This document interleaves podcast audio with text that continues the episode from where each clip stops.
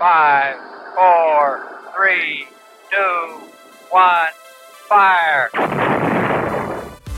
Bienvenidos a Mission Control, un podcast para amantes de la astronomía en donde se discuten temas, teorías y especulaciones relacionadas con el espacio exterior.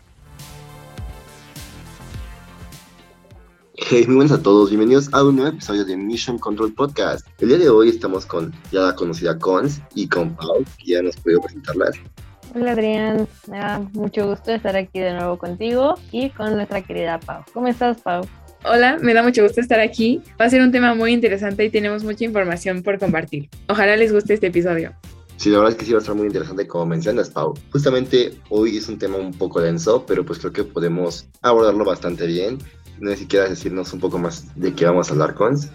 Ok, voy a dar una pequeña introducción, pero antes pues yo creo que ya les voy a soltar de golpe el tema. Como dice Adrián, puede ser un poco denso. Eh, he estado comentando con algunas personas que iba a grabar un episodio sobre esto y se sacan de onda porque luego, luego suponen que no van a entender nada. Y la verdad es que yo también en algún momento de mi vida, o por mucho tiempo, pensé que no iba a entender nada de esto, pero la verdad es que es bastante interesante y no es tan complicado como suena. Vamos a hablar de la materia y la antimateria. Entonces, pues vamos paso a paso. ¿Qué es la materia? La materia es cualquier cosa que esté formada por partículas, así de simple. Estrictamente tendríamos que decir que la materia siempre va a contar con masa, pero ese detalle hoy no nos va a importar mucho. Ahora, aquí entra ya algo un poco más técnico, que es el acelerador de partículas. Seguramente alguna vez han escuchado acerca de esta máquina y pues suena mucho como a película de ciencia ficción slash de superhéroes. Pero en realidad un acelerador de partículas es simplemente una fábrica de partículas, ¿vale? Es un creador de partículas. Hay partículas que no están dentro de los átomos y pues queremos estudiarlas. Los científicos quieren estudiarlas, vaya. Entonces se usa energía. Todos conocemos esta famosa formulita de E es igual a mc cuadrada. Pero pues, ¿qué significa? En pocas palabras, significa que podemos transformar masa en energía y energía en masa. No nos dice muy bien cómo, pero nos dice que se puede. La energía cinética lo que hace es acumularse, esta es la energía eh, del movimiento, y hace que las partículas choquen. Esto ya es dentro del acelerador de partículas, ¿vale? Como dice el nombre, lo que hace es acelerar o, digamos, agitar las partículas. Cuando estas partículas chocan, una parte de esa energía cinética se va a volver masa y pues estarán, ahora vamos a tener nuevas partículas. Así, de la nada, ¿no? Justo con, para que entienda un poco más el concepto de energía cinética, no sé si se acuerdan de los superpoderes de Black Panther, de la película de, bueno, de Marvel. Eh, igual su traje absorbe la energía cinética y la convierte en energía potencial en el momento de que le pega algo, entonces se vuelve súper poderoso. Hay un poco para que sea aterrizado ese tema. Sí, exacto, Adrián. Entonces digamos que creamos un electrón en el acelerador de partículas. Y pues tiene una carga, ¿cierto? Una carga negativa. Tú lo haces saber ya muy bien, Adrián, por tu carrera. Y bueno, ¿de dónde sale esta carga si la energía cinética no tiene carga? Pues no puedo salir de la nada, ¿cierto? Todos conocemos esta frase de que la energía no se crea ni se destruye, solamente se transforma. Y pues aquí la teoría nos dice que debe de haber una compensación, una contraparte. Y esta contraparte sería un electrón, pero con la carga al revés, un antielectrón o un positrón, también se le conoce.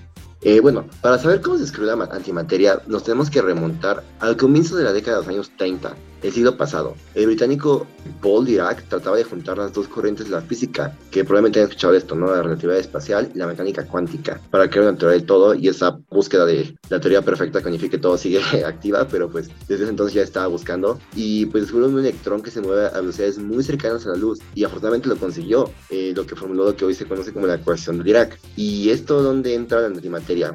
Bueno, pues es que poco después de que Dirac postulara su existencia, encontraron las primeras antipartículas, como ya decía Cons, eh, lo contrario de lo que estamos acostumbrados, ¿no?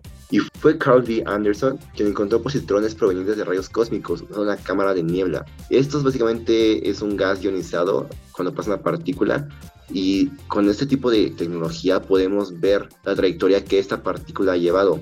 Entonces, Anderson usó un campo magnético para cuando una partícula cruzara por el frente de su cámara, su trayectoria pudiéramos ver dónde ha venido y pues así saber su carga eléctrica. Y se descubrió justamente un electrón y una antipartícula, el positrón que se acaba de mencionar Cons, y justamente llevan este, se curvan, por así decirlo, en sentidos opuestos. Sí, aparte del positrón, existen otras dos antipartículas que son el antiprotón y el antineutrón, descubiertas en la década de los 1950. La única diferencia entre la materia y la antimateria es que su carga es eléctricamente opuesta, por lo tanto es indistinguible. Entonces, ¿cómo saben los científicos del CERN que están fabricando antimateria o cómo pueden controlar sus experimentos? Pues este experimento se realiza en, cámaras magnéticas, ya que no se pueden juntar la antimateria y la materia, porque se aniquilarían. Entonces tienen que estar suspendidas en un vacío para que podamos estudiarlas. Sin embargo, estas han durado muy poquito tiempo, lo cual no es suficiente para entender lo, lo necesario y se está trabajando para que duren un poquito más en estas, en estas cámaras. Y bueno, también como mencionaste Adrián, las matemáticas fue lo primero que nos, que nos ayudó a descubrir esta antimateria. Ya años después se descubrió experimentalmente. Justamente con lo que está comentando Pau, quería agregar un poquito de historia, vaya. En 1932, o sea, imagínense ya, unos 90 años, se descubrieron los primeros positrones en los rayos cósmicos. Más adelante vamos a explicar un poquito de qué, qué es esto, qué es esto de los rayos cósmicos. En 1955, la Universidad de Berkeley obtuvo antiprotones, como que eran los que mencionaba Pau. Fue hasta 2014 que ya la humanidad, los científicos, fueron capaces de crear 80 antiátomos. No solo electrones, no simples electrones, sino ya átomos. Normalmente solían ser de hidrógeno, ya que como sabemos es un átomo muy sencillo. Y ya fue hasta 2016 que por primera vez se midió el espectro del antihidrógeno. ¿Qué es el espectro? Es la energía que se ocupa para mover los electrones a las capas exteriores de un átomo. Si alguna vez han tomado una clase de química, yo creo que les va a sonar más o menos qué es esto. Ahora, como nos comentaba también Pau, los antiprotones y antielectrones eh, se suspenden en el vacío, digamos que están flotando para formar los antiátomos. ¿Y por qué esto es tan sorprendente? Nada más suena pues a que están creando materia y, y pues ya. Pero no, igual como nos comentabas Pau, no, no es tan sencillo. ¿Y a qué se debe esto? Se debe a que cuando hay contacto entre un átomo y un antiátomo, van a explotar. Y no simplemente van a desaparecer, sino que realmente van a crear una explosión bastante fuerte y además emiten rayos Esto me lleva a preguntarme, la verdad, cuando lo empecé a leer, y me pregunté como, pues no sería una gran oportunidad de obtener energía. Eh, bueno, ya, hablaremos algún día sobre eso. Es muy, muy difícil crear antimateria y más conservarla durante periodos muy largos de tiempo, aunque sí se planea en un futuro tener camiones donde se pueda transportar la antimateria. Hablando de los usos de la antimateria, sí se puede usar para combustible. Por ejemplo, en la ciencia ficción, esta idea ya ha sido explorada en Star Trek. Contaminaría menos y sería una gran ventaja. Un gramo de antimateria cuesta alrededor de 60 billones, por lo que esta idea es un poco lejana, ya que de aquí a que conseguimos fabricar lo suficiente, pues va a tardar un poco de tiempo. Oigan, pero tanto hablamos antimateria, pero ¿realmente la podemos ver o tocar? Bueno, pues déjenme decirles que en principio sí la podríamos ver. O sea, si tenemos o si pudiéramos crear suficiente antimateria, se podría ver. Pero si tratáramos de tocarla, recibiríamos un tremendo shock porque el contacto entre materia y antimateria, como ya mencionaron anteriormente, eh, se, aniquilan. Es como si pusieras en matemáticas un más y un menos, más dos menos dos, pues te da cero. Algo así pasa, pero horrible porque realmente te matarías. Así, quisieras darle la mano a alguien que está hecho de antimateria, probablemente los dos se mueran porque se cancelan entre sí. Entonces está muy impresionante. Qué bonitas analogías, Adrián. y bueno, la verdad es que no es tan poco común como creemos esta antimateria. Sí es muy difícil crearla, pero la verdad es que también se encuentra en nuestro universo observable, vaya. La antimateria cae constantemente en nuestro planeta en forma de rayos cósmicos, en tormentas eléctricas. Y pues aquí un fun fact, los plátanos liberan un positrón, es decir, un antielectrón, cada 75 minutos. Y esto se debe a que tienen pequeñas cantidades de un isótopo de potasio, de un isótopo natural, que escupe positrones cuando se está echando a perder. ¿Y saben qué otra cosa libera antipartículas? Pues el cuerpo humano, ya que tenemos este mismo isótopo natural. Obviamente son reacciones muy pequeñas, son cantidades mínimas y no es muy notorio, pero pues en efecto ahí, ahí está. Y bueno, ahora me voy a ir a una historia un poco más hacia atrás, bastante más hacia atrás, que es una de las teorías. ¿Por qué nos importa tanto todo este rollo de la antimateria? ¿O qué tiene interesante? ¿O qué? ¿Cuál es, cuál es todo el interés? Bueno, la teoría más común es que cuando el universo era muy joven, pues había un 50% de materia y un 50% de antimateria. ¿Vale? Todo estaba compensado, todo estaba en paz. Pero el meollo del asunto es que nuestro universo está hecho únicamente de materia. Los científicos aquí se preguntan, ah, caray, ¿dónde quedó la antimateria? He ahí. Entonces, esta teoría, que es la más común, dice que una fracción de la antimateria, cuando el universo era muy, muy bebé, se cambió de bando. Esto quiere decir que decidió volverse materia. No saben cómo, pero es la teoría.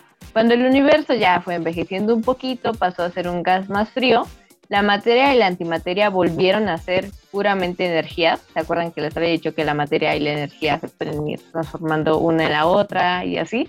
Se volvieron energía y dejaron un poquito de materia sobrante y nosotros, humanos, somos esa materia sobrante o todo lo que podemos ver que es materia es esa materia sobrante.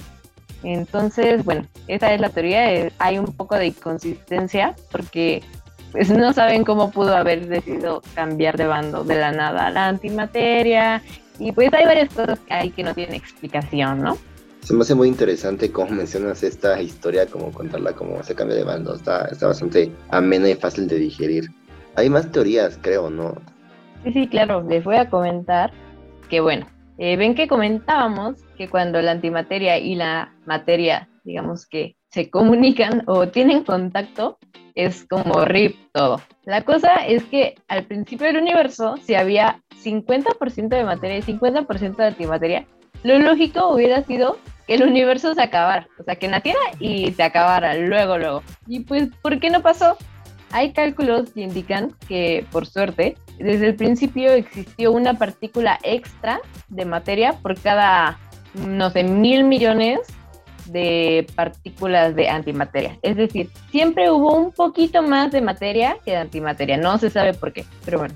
Lo que se piensa es que en algún momento este desequilibrio hizo que al recombinarse en energía, como les había comentado en la teoría anterior, solamente quedó materia. Yo sé que suena un poco confuso, pero bueno, esa ahora sí que es la explicación más lógica hasta el momento, ya que la parte de cambiarse de bando pues sí suena este, medio cómico, ¿no? Sí, en efecto, esta es una pregunta que aún queda por resolver y la antimateria esconde muchos secretos sobre el universo.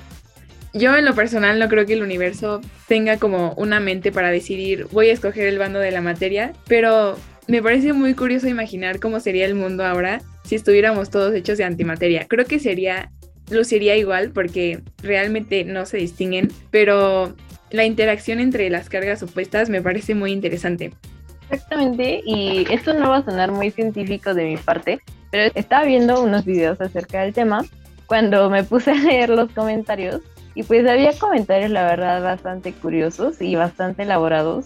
Y pues no sé ustedes qué opinen de esto, nada más igual es un dato aleatorio, pero una persona comentaba que tal vez existe, bueno, esta es una teoría que sí existe, que es la del universo de antimateria. Ahorita si quieren la comentamos un poquito, pero lo que comentaba esta persona es que tal vez este universo de antimateria o este lugar al que se fue toda esta antimateria al principio del universo, pues en realidad es como lo que nosotros consideramos una vida después de la muerte. Entonces es como morimos y nos vamos a ese mundo de antimateria y pues está bastante, como que sí te vuela un poquito la cabeza, ¿no?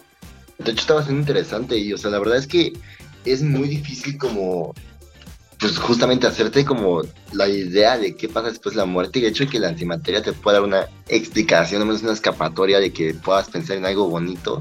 La verdad es que está bastante bien porque el equilibrio, bueno, en termodinámica todos los procesos tienen a un equilibrio, entonces el equilibrio humano es la muerte y pues qué tal si entras al otro lado, ¿no? Como ya mencionaste. Y pues la verdad es que producir antimateria ahorita es muy costoso, entonces para intentar crear un mundo o incluso un ser humano de antimateria sería costosísimo porque ya como comentaste, eh, casi la creación es básicamente por aceleradores de partículas, el bombardeo de estas, y pues son muy ineficientes, ¿no? Y la tasa de producción de antimateria por año es aproximadamente de 1 a 10 nanogramos.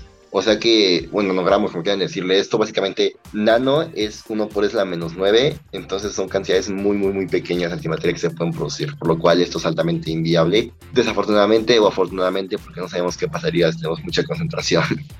Exactamente lo que comentaba Pau acerca del costo tan elevado de producir antimateria y más allá de la dificultad de trabajar con la antimateria, pero igual como está esta esperanza de que obtengamos energía a partir, a partir de la antimateria y que sería energía renovable hasta cierto punto, este, si no contamos el dinero obviamente, pues también está este miedo ¿no? que podemos tener de que hagan vaya eh, armas o armas a partir de la antimateria, porque como decían, una muy, muy, muy pequeña cantidad, un gramo de antimateria provocaría una explosión del tamaño de la bomba Fatman, la de Nagasaki. Pues imagínense ustedes, únicamente un gramo sería, wow, una destrucción fatal.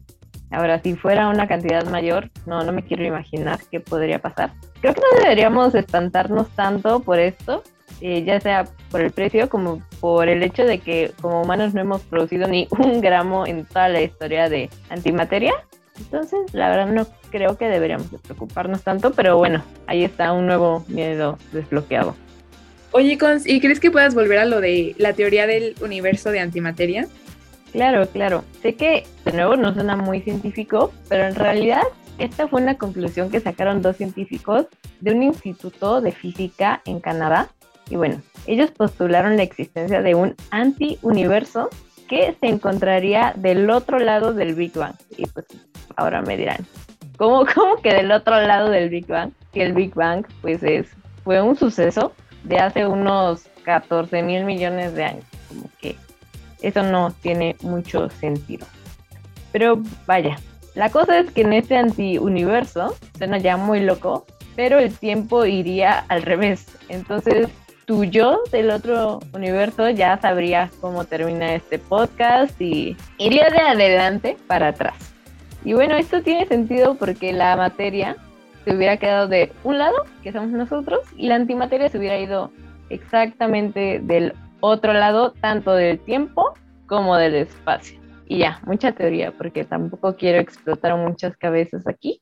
De hecho, esta teoría eh, se me hace muy chistosa porque ahí podrías meter incluso de, de vu y todo eso que pasamos, fenómenos de que sueñas, estás en otro lado. Pues ya justamente ya vio tu, tu, tu de antimateria, ¿no? Entonces está, está, está chistosísimo como se pueden relacionar muchas teorías que, si bien sabemos que no son científicamente comprobables, son muy interesantes y amigos a mí me dejan pensando mucho tiempo, ¿no?